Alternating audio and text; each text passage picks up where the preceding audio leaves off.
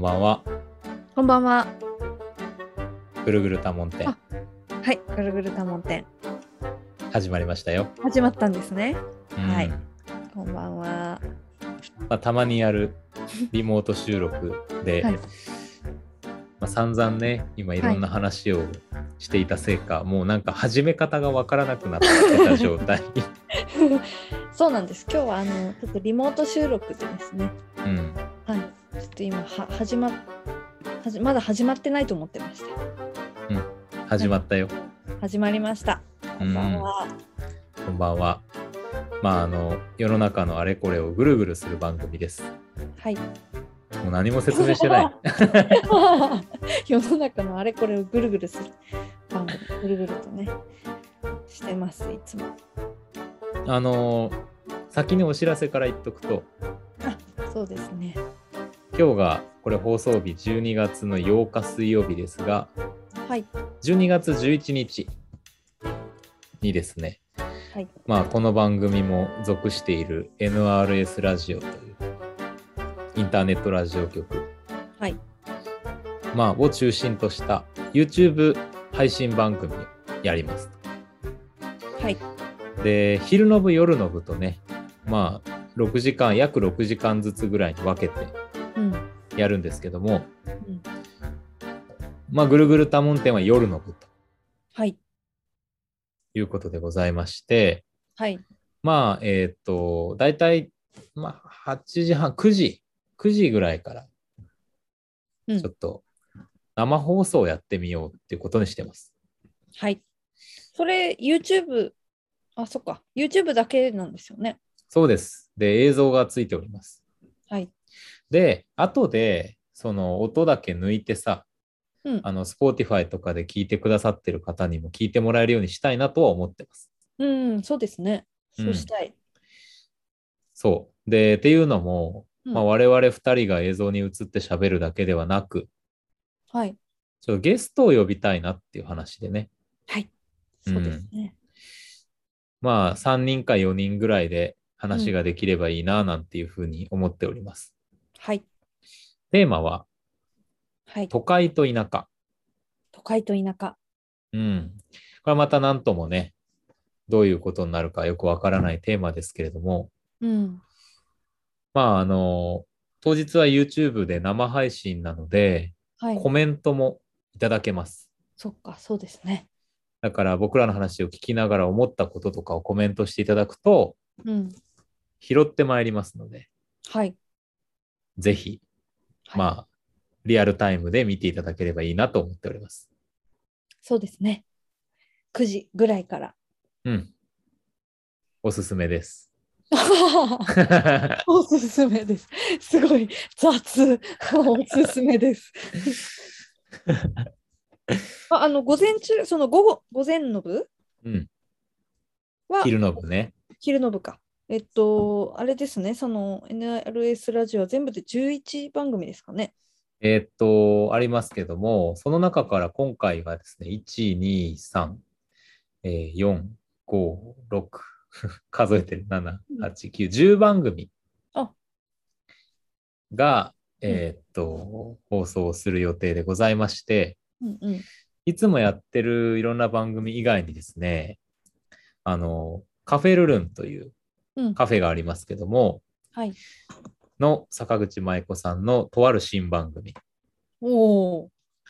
えーちょっとね、あのーまあ、ライブでほうカフェルルンの朝ごはんセットをちょっと売るみたいほな。うほうほうほう。ただ、それはただ売るだけではなくてですね、ちょっとこう、趣向を凝らした番組でやっていくっていうのを、初回をなんと、あの、生放送でやってみるっていう。すごいあの無謀なチャレン ジ。え、 それは新番組として、その、まあ、特別新番組になればいいな、みたいなああ、なるほど。枠で、へーえ、それ、月ポ一ッドぐキらいャスト、あの、音声だけでもいける。どうかないや、これは映像で月1ぐらいでやるかとかって話をしてます。ああ、じゃあ、まあ、実験的な感じもそう含めて。なるほど。うんまあ、あとは、うん。あのーエキセントリック中川という番組に出てる、はいあの、みょうさんね、みょうみょうさんっていう方と、うんあの、我々配信チームのエッケさんというね、はい。方がいらっしゃるんですが、この二人の、あの、機材談義。 あ、いいですね。番組面白そう。これ実はうんもう収録したんですけうん。どあ、、そうですか。へあの、こういう番組があったりするんで、ちょっといつもの放送と違うものがあったり、いつも聞いてる番組もいつもとは違うノリだったりと、うんうんうん。もあります。あの、博多南インタビュアーズでやってる仕事層の住人って、ほら、シェアオフィスに入居してる人のインタビューあるじゃないですか。はい。それは今回、あの、まあ、寮長って言うと僕寮長なんですけど、と、はいあと、おかみ、坂口舞子さん、この二人に、はいえーうちのスタッフの井上恵理子さんがインタビューするというあーで、これも今日撮ったんですけど、あー、もう撮ったんですね。おそんなものも放送されますし、えー、どうでしたかうん、いや、面白かった。なんか新鮮だった。ああ。 えちょっとー、ね。面白そうですね。まあ、いろいろインタビューから、ちょっとしたこう遊び物からうん。企画をしておりまして、ううんん。まあね、ちょっと11ゲームみたいなのもやるし、そうはい。ちゅあ、どこが、どこ、ないあれもあるんですね、そうすると。そうえーと。ね、今回は。あの、はいそれぞれの都合に合わせてみたいな感じうでんうんやりますうが、ん一番組30分から1時間ぐらいの感じです。大体ね。楽しみですね。そうなんですよ。まあでも、その回に向けてね、はいいろいろ今収録をしたりとか、動画の編集とかをしてて、うんうんまあなかなかにあのバタバタしてるんですけど、うんうんうん。やっぱなんか面白いですね。いろんな人が喋ってるっていうのは。そうですね。うん、もうね、パラレルワールドかってぐらい各番組で違いますよね、やっぱ空あ気が。ーそうですよね。うんえ、今回は、ちなみに、えっと、月曜日のビバナカリブレうん。さんは、キトゥピーの番組がね、うんお休みです。あお休み。で、あの、そうかですしまし、火曜日のかしまし三人娘のいつも腹減り情報,、局情報局ははい。ここが、えーここにキトゥーピーが登場します。あ、そうなんですね。そうなんです。で、まあ、あのうん、チャレンジングクジラジオという番組がありますけども、はいはい。我らがサバイバル王麻酔というね、はい。彼が何をチャレンジするのかは未だ決まっておらず。あ、そうなんですね。このチャレンジングクジラジオは、あの、ポッドキャストで聞いたら多分全然意味わからないですよね。そうそう、 YouTube の YouTube で見ないとね。がメインですね。うん。あの、そうね。うん。あの、ほら、でも ASMR 的なさ、うんこう環境音とか、そうチいうャレンジングまあ音を楽しむみたいな楽しみ方もあるかもしれないんで、うんうん。まあまあ、そうか。わかりませんけどもね。あとは、住みつけ南畑物語は、うん。これはね、生放送で、おーいいですね。えーやります。ごあの午後の部の鳥はいを。飾っていただく予定です。おーうんいいですね。あとは、ビーンズバーというおばちゃんたちの番組もはい。生放送です。おこーれ、夜の部の頭おーですね。とまあそのフットボールジャングルと。そうですね。フットボールジャングルは、まあ、ちょっと、サッカーゲームでもやろうかなと今、ちょっと思ってます。えー、そっかそっか。映像があるからですね、今回。そうなんです。それから、時事ネタ時事のニュースなんでもござれもあって、はい。非常に奇妙なね、時事ネタ時事の登場の仕方が見られると思いますね。必見ですあね。ーそうですこね。そっかそれっは。うか。ん。いつも奇妙ですけど。なんか今年の漢字をね、もう決めたらしいんで、おー彼。その年の漢字が、ああ、漢字って漢字ね。そう、漢字検定の漢字。ああのーほら、清水寺で毎年発表されるじゃあ、はいはい。ない。うん。今年の漢字ね。うん、あれをもうはさ先に決めて発表するそう です。 楽しそう。いいね。楽しそうん、う。なるほど。まあちょっと今のところあの昔あったね「電波少年」って番組がありましたけど、うん。あれを意識した演出をちょっと予定してます。えー、いいですね。楽しみ。あのーこれ、NRS ラジオはぜひ、あの、インスタグラムで、あのー NRS ラジオと、そうだあのね検。索していただいたら多分出てくるので、うあん。のー今、番組名、つらつらと言ってましたけど、うん。ぜひ、あの、そこで、はい。一応全番組にハイライトうんで見れるし、うんホームページとかでも見れるんですけどね、はいあの見れるので、ぜひ、はい、あの、見ていただければと思いますね。はい。楽しんでいただけると思います。楽しんでいただける何かがどこかに見つかると思います。 はい。 そうですね。はい。ぐるぐる多聞店は、えー9時ぐらいからゲストをお呼びして、う都ん。会と田舎についておしゃべりするということで。なんかさ、9時ぐらいからそういうほら、討論番組みたいのよくやってるじゃん、テレビで。ああ、はいはい。なんかあれの気の抜けた枠みたいなのやりたいよね。なるほど。うん。だから気なんか抜けた枠ね。そうそう。で、 えっと、ちょっとさ、夜遅くのバラエティみたいな方面にプログラムは向かっていくと。なるほど、なるほど。うんそっかその後はちょっとバラエティっぽくなるわけですね。そうです、そうです。あまあ、ー最後はもう、ストックブラザーズ・ザ・ワールドという、もうなんか、ダバなしの極みみたいな番組ですから、はい。今回あの、我々が独自開発したカードゲームをやりますので、あカードゲームなんですね。 2人で、ああええあ。の、そうそう、ムービー王っていうね、あの、遊戯 王。あのー面白そうん。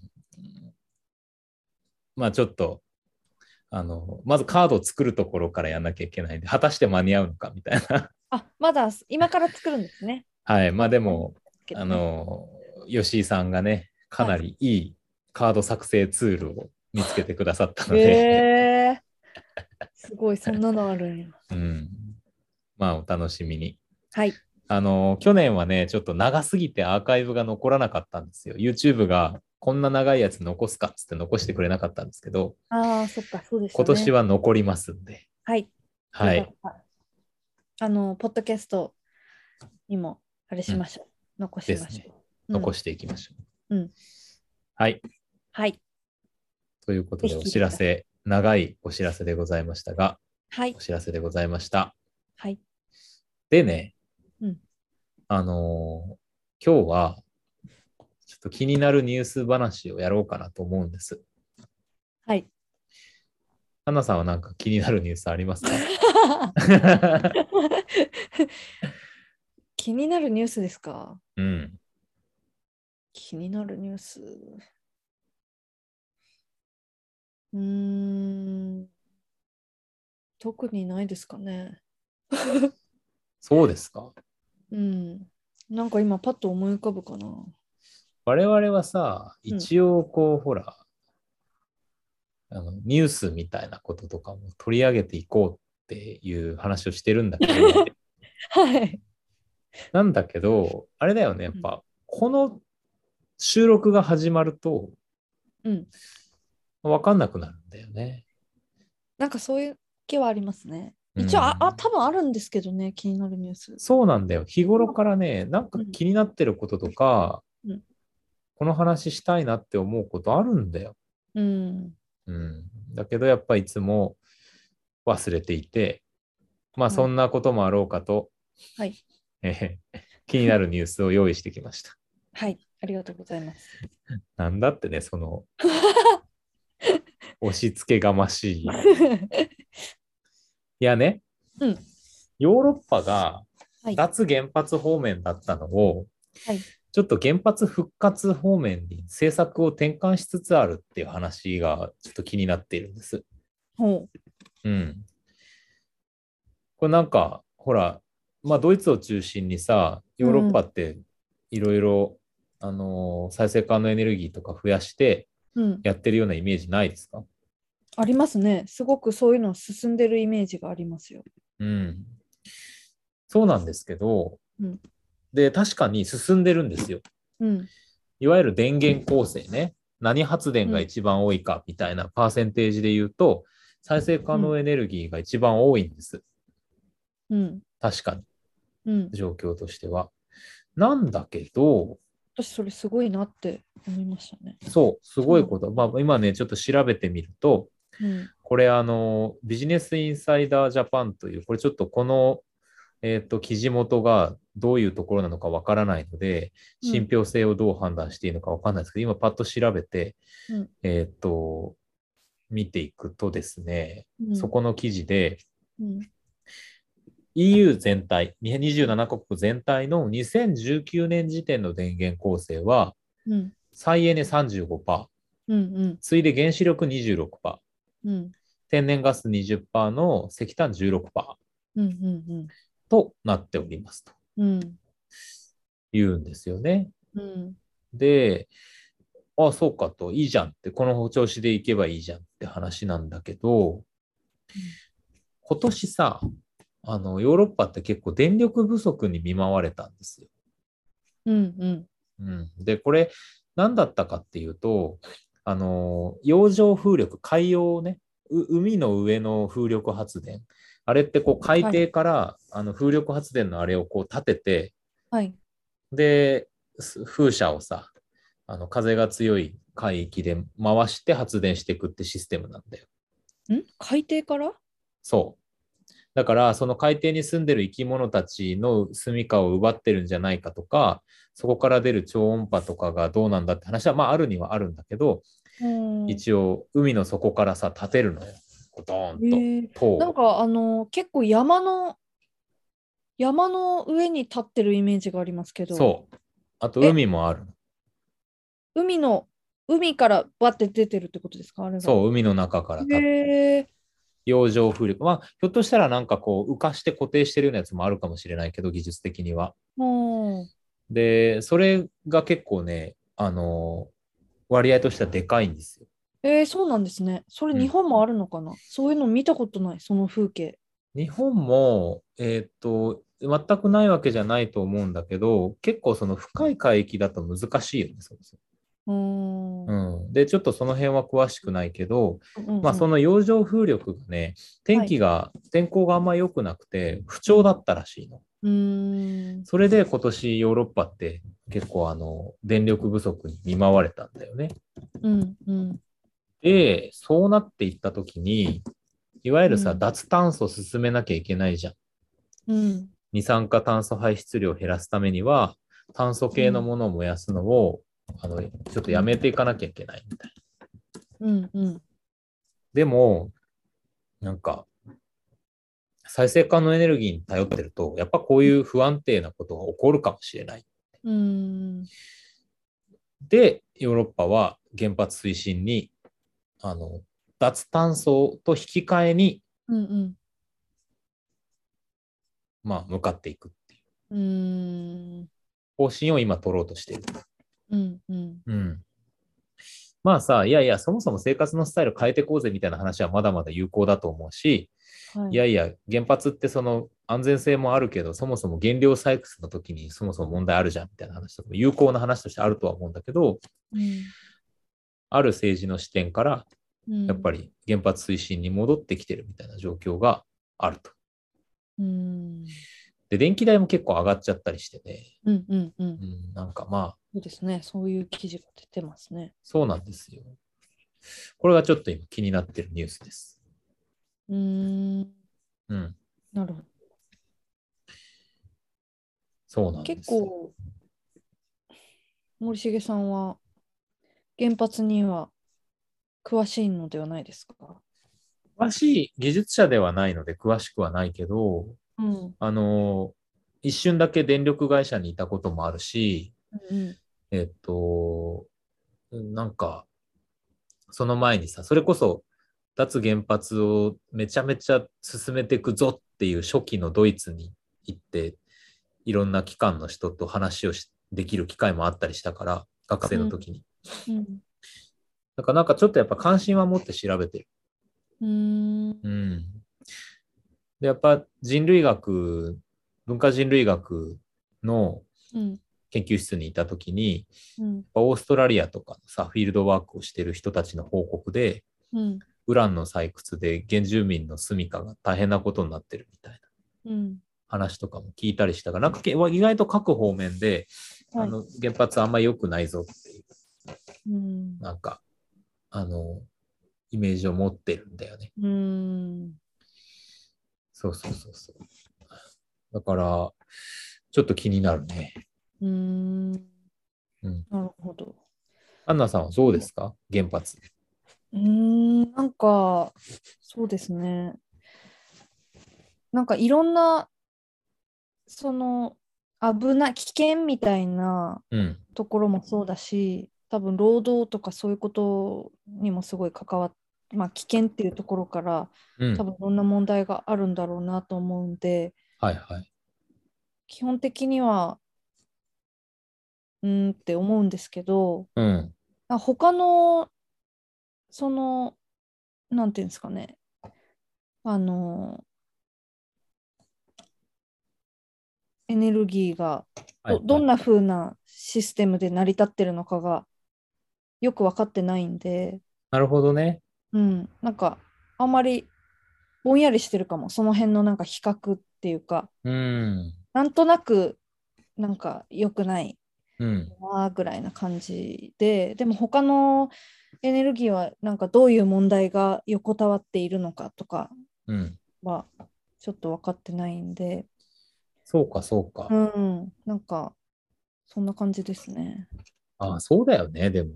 うんなんかだからそのまあ森重さんはあの一瞬電力会社に勤めてたってことですけど、うんでまあその脱原発を進めようとしてるドイツにも行ったってことで、なんかその辺をいいろんな視点から見見てるのかなとかは、そうだね。情報量は多いかもしれない。うんで、一応一通り、どの発電もどういうふうな仕組みか知ってるしね。うーんうん。で、それがどっから燃料を取ってきてるかも、なんとなくは、その、常に最新の情報を追ってるわけではないけど、なんとなくは知ってるし、うんうんそうそうそうそう。で、なんかそれを、電気を安定させるために、どれだけの人がすげえ大変な思いしてるかみたいなのを知ってるから、うんうんうん。そうそうそう。なんか、なんか単純にこう、電力会社を責めるとか、政府を責めるみたいなうんことではない、うんなんか複雑なね感情は持ってるね。ああうんそっか。なんかまあこれは別にあの答えられたらでいいんですけどそのまあ電力会社に勤めてみてあのなんていうんですかね辞め辞めたわけじゃないですか。うんそこにはまあいろいろ理由があるとしてまあでもその現場を見てきて、うん。なんか、まあ、やっあやっぱこのふこの部分はいいなとかこのうん部分は良くないなみたいな思うとこってありました原発について。うんああ、そうね。なんかね、うんまあいいなっていうのは、うんこれはまあ電力会社にいた時の話もそうだし、うんドイツに行って聞いたことや、その時に同行してた日本の技術者とか研究者の人たちの話うんも含めてのことだけど、うんやっぱなんか、その、基本的には、あの、すごい少ない原料でたくさんのエネルギーを生み出せるということに夢を感じて作られたものであることは確かなんだよ。うーんうん。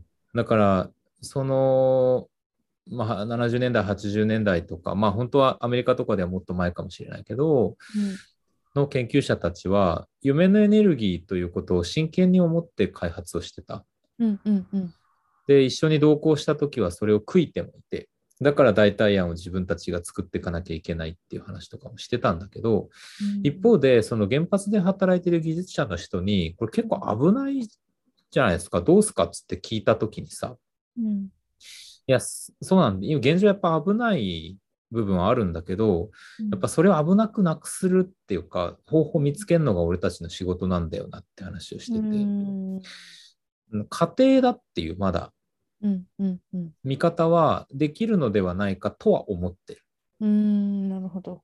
ただ、うん良くないなと思うポイントなんだけど、そもそもその技術的にはどんどん良くなっていくと思うし、うんうんえっと、本当はもうちょっと安全に利用できる方法があったのに、うんアメリカの軍部とかの政治的な事情で、そっち側にの技術を採用しなかった事情とかもあるから、うんあのうん多分技術的な面っていうのは改善される余地がまだあるとは思うけれど、うんうんだけどそもそもねやっぱ原料採掘でうんとんでもない量の水を使いとんでもない汚染を巻き起こし人が住めない地域をとんでもない領域で作るっていううんここに多分問題があるっていうふうには思ってる。うーんだから原発そのものよりも原発の原料採掘が結構やばいっていうふうに思ってるから、うんだからね技術がどんなに発展してもちょっと賛成しかねるなみたいな気持ちがやっぱある。あーうん、なるほど。そのエリアで使う1年分とかをいうん採掘で使っちゃうみたいな。で水不足になっちゃうみたいなことが起こったりしてるからアフリカの採掘現場とかでも。うーんでそこで働くのは現地の人で、で、被爆して早死にするみたいな話とかになっちゃってるからさ。うんうん。結構それは、なんかそういう、まあ、いろんな採掘をめぐる話で、日本とかも反日運動を起こされたりしてる国もあるんだよ。うんうーうんん。なんか伝わってこないけどね、やっぱうり。んうんそうですね。うん。だから、まあまあ、そういう面がある。だから、技術的には、そうのん頑張ってる人たちがいるって思ってるし、それはね、すごく原発動向っていうよりもエネルギーの未来として希望でいいことだなってすごい思う。うんでもやっぱそもそも、ちょ採掘の問題どうにかならんかっていうう。んうん、だから、すごい残念だよね。確かに夢があったかもしれないものなんだけど、大きな欠陥がそこにはあるっていうのは。うん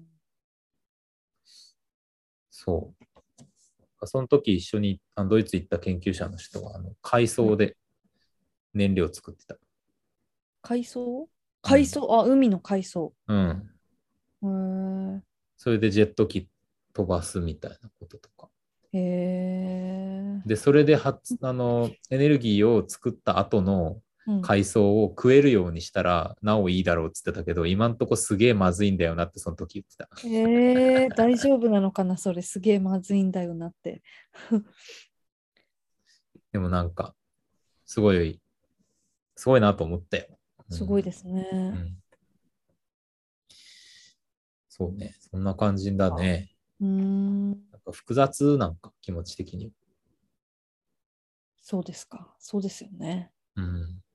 で、やっぱあの事故をさ、2011年の事故をさ、うん。画面越しだけど目の当たりにしてるじゃん。うんうんで、その後に起こったことも見てるじうん。うん。ゃん。うん。まだまだ、ちょっと扱えないものかも、みたいな。気はしてる。なるほど。そうですね。まあね、なんかこう、あの、一し、うんなんていうか、その、被害が、しかも、その時だけのものじゃないですからね。そうなんだよ。うん。そうなんだよ。まあ、その時だけだからいいってわけでもないんですけど。うん。やっぱでもさ、すごいよね。まあ、それ石油も石炭もそうだけどさ、地球からなんか掘り出してそれ燃やすっていうさ、うん。なんか、いいね。な、なんかさ、だって、こう地球の中から注射針でベーって血を抜いてさ、うん。それを使うみたいなことじゃん。うんうん。うん。それ自体結構大丈夫なんかなみたいなことは思うけど、まあそれはね、ねえいや、でもそう、なんかやっぱ人ってすごいですよね。すごい。よくぞそこまでたどり着いたよ、200万人とか で。うん、うん、まあいやまあ、ーすごいですよねとか、まあね。あの、うん、そう。まあそういう知能があるということが、やっぱうん、面白いし、面白い。そういうところはすごいなとは思いますけど、まあそんなことを言ってる場合じゃないってところもありますからね。そうだよ。だから、うんやっぱ他の生き物とかに学んでみたらすごいいいかもしれないなとか思うよ。うん。なんかシロアリがね、はいはい。アフリカのシロアリが砂漠の中で、本当めっちゃ温度高くなるじゃん。うん。その中で暮らしていくために、すごい。いタワー型の巣を作るんだって。おーで断熱が効いてるから中結構涼しいんだって。へえ。で、かつ、その換気ができるシステムみたいなのを自分たち、まあ、エアコンだよね。ああっ。ていうのを設計して作るし、へーキノコ栽培をしたりとか、んそのアキリがノコ栽培、うん、そうそうそおーう。で、海藻に合わせて、うんすごくこういろんな、この回はこれみたいな感じで役割を決めて作っていくんだって。へえ。いや、だからさ、すごいね。それを仮に知能というのであれば、うん。多分ね、あのスケール、あの小ささで、うん。そうやって環境に適応して生きてる虫とかの方が多分すげえ知能あると思う。ああ、なるほどね。だ確かにね。ただ広範囲の知能ではなくて、ひょっとしたら一点突破型の知能かもしれないけど、うんうんうんうん。だとしてもさ、人間はそれを研究してそれを真似するっていうことができるはずだから、うん。やりたいなと思うけどね。そうですね。うん。シロアリに学ぶ住宅設計とかしてみたい。ああ、面白そう。 いや、でも本当すごいですもんね。うん。シロアリそう。とか、シロアリはじめとするうんい。ろんな虫とか生き物、野生の生き物。ねえ、生き方って本当すごいですよね。すごいよ、やっぱりうん。なんだろうな。やっぱもう海の生き物とかももちろんそうだけどさ、うん。すごいこうやっぱ砂漠系の生き物たちの、うん。なんか、あの温度差の激しい砂漠で生き抜くって生半可じゃないなと思うよ。いや、本当そうですよね。うん。なんでそんなところで生きてるんだろうってうん。思っちゃいますよね。ほんと、引っ越せばいいいやーのか。北極熊とかもそうじゃん。めっちゃさ、あの南極とか北極、北極か、あの氷の上でさ、こう穴をじーっと見ながら、うん。うん。こう魚を取ろうとするっていうじゃないうんうん。で、ミスると、うん1日分のそのエネルギーが取れないから、うん。やっぱちょっとお腹減っちゃって、それが続くと餓死するんだって。へえ。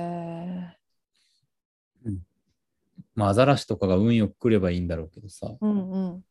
本当だからじーっと一日中こう、氷の穴を見つめてたりするんだろうと思うんだよ。へえ。いや、すごいなと思って。まあでもそれもエネルギーを蓄える、無駄に使わずうん蓄えるためなんでしょうね。そう。だから、まあそもそもだから我々エネルギー使うことばっか考えすぎかみたいなのもあるじゃん。よよく言われるじゃん。うんうんうん。ライフスタイル的な話さ。うん。うん。でもやっぱ使ってもいいけど、なんか使わなくていいところは何だっていうのもやっぱ考えたいね。もうちょっとね。そうですね。なんかでもそういう時に嫌なのがね、やっぱ娯楽が最初に削られるじゃん。まあ、そうなりますね。そうなりがちですよね、やっぱり。なんそれか嫌だなと先思う。事項じゃないっていう、ね、そういう扱われ方ですもんね、今のところ。わかんないけど、やっぱこう、明らかに無駄なことをするみたいなことがさ、やっぱり人間や人間の近くで一緒に暮らしてる生き物たちの愛嬌だと思うんだよ。うんうんうんうん。まあ我々どちらもさ、犬を飼ってるけどさ、はい、な、なんそれみたいなことするやん、たまに。そうですね。それ、それ可愛いし、 うん。俺たちも多分なんか、なんやそれみたいなことして可愛いなと思われたりしてると思うんだよ。そうですよ。いや、てかもう全部の行動ほとんどそうだと思いますね。何してるんだろうってうん。感じだと思いますよね。そうですよ。人間こそ多分。うん。でも、やっぱそういうのがあるから人間ですからね。うん。そうなんでだすかよらね、やっぱ無駄なものはやっぱ削れないんだよね。うん。だから、その無駄なものっていうのが、その、なんていうんですかね、なんか別に楽しくもなく、そんなに素敵でもなくっていうものはいはいはい。で、特にそんなにあのや機能もないうん、けど、一応なんかこうまあなんとなくの見た目として一応かなんかポーズとしてみたいうんなものは結構溢れてるか、き気はしますけどね。そうね。うん、難しいな、でもそれ見つけるの。なんか、むしろさ、うん、みんながこれは大事だって思うものの中にこそさ、うん。削っていいものがあるような気もするんで、おーその確かに大事ですと。まあなんだろうな、例えばなんだろうな。えっと、まあまあ人によってはさ、うん、オフィスで使う電力とか、まあ学校で使う電力は大事ですみたいなのうん、があるとして、うん、でまあそう、そりゃそうですね。うん、でも100そうですかみたいな。うん、うん。70でよくないですかなんか大事だってことになってるから優遇されて、必要以上にこう使ってるエネルギーってないだろうかはいっはいはいていう。うん。あると思う、それは。うん。なんかそっち考えた方が良くないかなみたいな気はするんだよな。うん確かにねなんかこのあの中川の博多南駅前ビルうん。も中川市の建物ですけどええええ。例えばそこの中で使われる電力とかもうん。やっぱ公共施設だからこうあるべきでしょみたいなので結構無駄に使ってる部分とかっていうのはあるのかもしれないですよね。あると思うよ。こうちょっと余裕持ってみたいな。そう。そうなんだよ。うん、そこはでもまあ確かに多分いろんな人が使うしあの、安全面とかいろいろ考えた時にうん。それはそうなんだろうけどその中でも多分絶対減らせる部分とかっていうのはああるるしと。うんいや別にさ、一時期のコンビニみたいに、うん、あの、伝統を間引きしろとは言わないけど、ほうそんなのがあったんですかね。あったあった、一個飛ばしで電気取ってるコンビニとかあったよ。へーあの電力需要が厳しい時。あーけど、うんなんか、まあ、ここは飛ばしでいいや、みたいな場所もあるじうんうんうんゃん。うん。うんそういうのがね、なんか細かく考えられたらうんいいんだろうし、うんなんかみんなそれを考えられると、トータルで結構必要なものから無駄を省けるような気がする。うーんだからみんなが無駄だと言ってるもので、とても素晴らしいものをうん犠牲にせずして済むのではないかみたいうんな。うん。なんか必要なもののことを考える方がみんな真面目にできるじゃん。公共施設の電気とかの。うんうん、なんかパチンコ屋の電気を消そうみたいな話はさ、なんかそんなに真面目に細かく考えられないっていうかさ、あなんかーさ、まあパチンコ屋はわかんないけど、はいはい、人によるみたいな話になってくるっていうかさ、そうですね。ダメだよ、まあパチンコはよりどころなんだから消してもらっちゃ困るよみたいな人と、うんこ、んなけしからんみたいな。うん、うん、うん。でもまあ、そういうのがないじゃん。必要なものっていうのはさ、結う構ん、、うん、そうですね。うん。なんかそっちを考えた方がいいと思うんだよな。確かにね。うんそう考えると確かにね、学校とかもそうでしょうね。そうなんだよ。うう。 んチャイムいるかみたいなね。チャイムね、当たり前にあるものですけどね。鳴らしたかったら、もう確かに Bluetooth のスピーカーでから鳴らしたらいいやんみたいああ、なるほど。 な。これもありですよね。でも、確かになんかこう、そういえば学校の中で言ったら、学校の中で、えっと、なんか掃除の時の音楽をなくすとこからとか、うなんん、か、まあ、もし給食の時間になんか放送部の放送があったりするとしたらそういうのをなくすとかなんかそういうことはなくさないでほしいとかは思うかな、そうだよね。うん、じゃなくてそういうチャイムだったりとか、うん。うん、なんかそうそうそうそういう確かにあのまあ今まで必要とされてきたこととか、うんまあ、実際に必要なものからそううん。ちょっと見直してみたりちょっと少なくするとか、そうそうそううそう。ん、なんか、まあ結局これってさ、ちょっと DIY っぽい話でさ、うん、身の回りのもの自分でどうにかできると思うかどうかみたいな。うん、電球抜いて大丈夫かとかさ、うん、うん、そういうの試すかどうかみたいな話じゃん。うん、うん。そうそうそう。なんかやっぱなんか、そうね、うん、そういうことだと思うんだよ。なんか自分の手の届く範囲っていうのを増やすみたいうん、うん、うん、な。なんかこう、自給自足みたいな話ではなくてもさ、あるじゃん。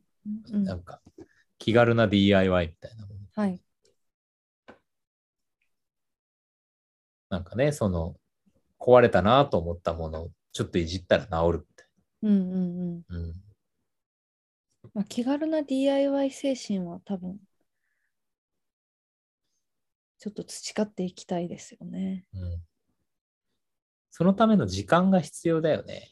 ああ、時間の余裕っていうかさ。 うん、ちょっと、これ、なんか直してみるか、みたいな。わからんけど。うーん、そうですね、確かにね。ちょっと YouTube 見ながらやってみようみたいうん、な。んそうね。だからそういうのが、まあ、時間がに余裕がないからお金をかけるっていう、多分もうそれが当たり前のようになってますもんね、多分感覚的にもね。そうそうそうそう。うんいや、うちさ、その、うちのメンバーにさ、松木さんっているじゃん。いはいはいはい。や、松木さんすげえ DIY の人だなと思うんで、ああ、なんか、この前もそのうん。マンションのさ、住んでるマンションのなんか有線放送のアンプを Bluetooth のアンプに変えたとかさ、はいはいはい。自分でパソコンのメモリー乾燥したとかさ、変えたとかさ、ああうん、そうね。ウェブ会議のマイクがどうとか、家でカラオケするマイクがどうとかさ、言ってるじゃん。そなのあたいや、家でカラオケする前から初めて聞きましたけど、でも、うんあの、いつもなんかそういう話になると、すごい熱が、熱量を感じますよね。うん、うん。でまあもちろんさ、うんなんていうのかなそういうこうある種のこうオタク気質みたいうんうんなものもそこにはあるんだろうけどうん。うんでもやっぱオタク気質だと言ってうん。うん丸投げしてしまうことによって失われてるものもあると思って、うんうんううんん、みんなオタクになろうとは言わないが、うん。うんうんまあ、ちょっとなんか目の前のもののことをうん。わからんかもしれんけど調べてみたりいじってみたりするっていうさ、うんうんうん。そういう楽しみもありますぜって感じもするしね、うなんんうんうん。そうですね。かそういうこと大事だなぁと思うよ、うん。うん、そうそうそうそれで言うとあのドイツに行った時にとある町になんかねいろんな企業が出資してる学校があったんですようん。で、何の学校だっつったら、基本的には、えーっと、そういう再生可能エネルギーとか、いろんな電力を生む仕組みを作る人を育成する学校だっていう。へえ。、で、高校専門、高等専門学校ぐらいの感じ、ほうほうこほっちで言う。だから、10代の、まあ、ハイティーンの子たちが通う学校で、う。うんうんでね、企業がね、あの先にその子を雇い入れて、うんで、授業料を出してあげて、で、学校出たら正式にここう社員として働かせるみたいなことやってるんだけど、うんうんそこがね、日曜日に市民解放型のスクールみたいなのやってて、はいはい。何やってるかっつったら、うんみんなで新しい発電のなんか、なんか工夫考えようみたいなスクールやってるへえ。それをみんなでアイディア出しましょうみたいな。そうそうそうじゃなくて作りましょまあ場合によっては作ろうみたいなコースもあるらしう。へえ。い。で昔のあの話にで映画に出てくるあれみたいのって作れないのかとかさ、あなんかそういろいろ出てくるんだって、あ。はいはいはい。で。結構失敗もあるらしくて、うん、でしょうね。うん、なんか屋根の上にあの水のタンクうん。を置いといて、で、何だったかな。それをこう家中循環させとくと。うん、で、その通り道に、なんか、ストーブかなんかの熱源を置いておくとうん、水が常に温まってぐるぐるするから、うん。水を温めるエネルギーが減るんじゃないかみたいな、なんか、うん。おー確かそんなんだったと思はいはいはう。い。で、これどう失敗したかっつうと、うん冬になるとね、水のタンクの中の水が膨張して割れるんだってとかね、じゃあこう改良しようとかやって、 すごい、でもそれを実際にやってみるんですね。うん。多分アイデア出しして、技術者の人が作ってみて試すみたいなこととか、もあるんだと思うあー、しす、ごい。で、そこでもうちょっとこう入門版だと、こんな簡単な仕組みでできますよみたいな、ほら、なんかちっちゃいものづくりワークショップみたいなので、うんほら、、ここにアルコールストーブを近づけてみたら、こうやってあの熱が上がって、くるくるこのモーターが回るでしょみたいなはいはいはいはい。のを子供たちと一緒に作るみたいああ。はな。これができるんだったらあれできるんじゃないみたいな感じいで、はいはい。その近くのアパートとかでは、原付みたいなちっちゃいモーターを改造して、うん自分のアパート全部電力賄ってるみたいなおっさんがいたりするんだよ。へえ。すごいですね。でもなんか、あの、いいですね。なんかそ、まあ言ったら素人じゃないですか。よくわかんない人たちのアイディアで、実際に技術者がやってみてっていうの、すごいいいですね。いい。なんか、なんか、 うん。すごいいいなと思って。うん、だからなんかそこのなんかこうばまあなんていうんですかないがしろにしないっていうかうん。バカにしないというかうん。確かにそこからまあなんならちょっとハンバー遊びみたいなとこからうん。す生まれるものも大事にしてる感じがそうだよね。すごくなんかなんていうんですかねまあ余裕を感じるというかですねそうだね。というかなんだろうななんかその感覚いいですね。そうそうそう。なんか、まあ、どうせ答えって見えてないんだから、うんうんいろいろやってみようよみたいなさ。うーんいい、すごく謙虚なスタンスだよね。。うん、本当に。で、それでね、あの、なんかいろいろアイディア出してみるっていううん側の人たちも、うん。それこそ、ちょっとした気軽な DIY 精神が、うん。なんだろう、たの楽しめますよね。なんか、それがそうなの日常に浸透していく感じがありそうで。でも、そういうのってやっぱ面白いですもんね。そういうこと面白い。なんこれみたいな。うん。どう、どうなっとうとみたいなさ。変化したら面白いしね。うんだからやっぱりこう、そういう研究者も技術者も、うん。あんまりこう、なんていうかな、現場に近いところにいなかったりするけど、うんうんうん。そういう人がいるとさ、キュッと進むことがあったりもするじゃん。うーん、うん。だからやっぱなんか、そういう人たちをさ、いや、あの人はなんか、インテリやけんとかさ、あオタークやけんとかやってさ、突き放すことのもったいなさよ。うーん、うんそうですね。そうそう、それはあると思っちゃうね。うんうんうん、そうですな。まあなんかそんなことを思いますな。すごいね、あの、おっさん感が増してきたね。そうですかうん。そうかな。そんなこともない気がし、うん、わかりませんね、でも。どうだ ろう。あまあ、確かにでも、おっさん感はあるかもね。うん。うん。そうでしあょう。のうん。なんかこう、何年、何年か前よりもおっさん感はあるかもしれませんね。そうね。うん。うん。まあ、それはなんとなくね、今日あの、11日の放送のために撮られたインタビューはいはいはい。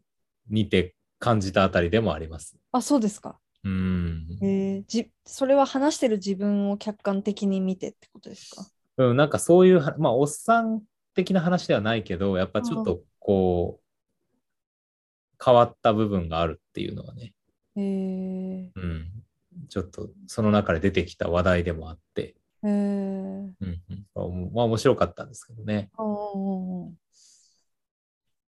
はい。はい、まあなんか、そんなあたりでしょうかね、はいはい。今日はね。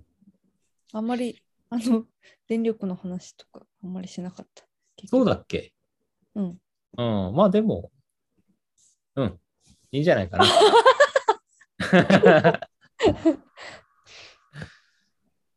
うん、はい。まあ大事な話をしたような気がします。そうですね。うん、あの、やっぱ収録の前にちょっと喋りすぎるの良くないかもしれませんね。いや、そうね。うん。なリラックス感は出るけどさ、うん。このリラックス感に至るまでのうん。こう文脈をさ、一切聞いてくださってる方には共有できないじゃん。そうですね。だからさ、急にこいつら抜けてんなーって感じで始まるよね。そうですね。もうちょっとだから、あんまりいろいろしゃ喋らずに始めるのがいいかもしれないですね。もうさ、うんこうその週気になったこととか、紙に書いてなんか9時にしとくか。あ、なるほど。それもいいですねで、。とりあえず始めて、うん。引く。うんうんうん。それぐがいるいぐかもるしれ多聞店収録時間長すぎ問題について、ない。はいえー最後収に。録前の話長すぎ問題ですね。これは本当聞でいすよてる方には関係ないんですけど、今日も多分1時間ぐらい、あの、ちょっと話しちゃってたんで、うん、1時間どころじゃないと思うよ。そうですかね。だからうん収録始まって、 だんだんだんだん、なんかあの、 こうね、収束していく感じそうそうそうそありう。ますからね。うん、深夜2時だもんね。なんかこう、確かテンションがもう そうそうそう。ちょっとね、ぼーっとしてきちゃうのは良くないですね。うん。はい。はい。まあ、どうなるかわかりませんが、はい。 これからも元気にやっていこうと思います。はい。はい。元気にでは、いきましょう。来週もまた、聞いてたも。ベイベイ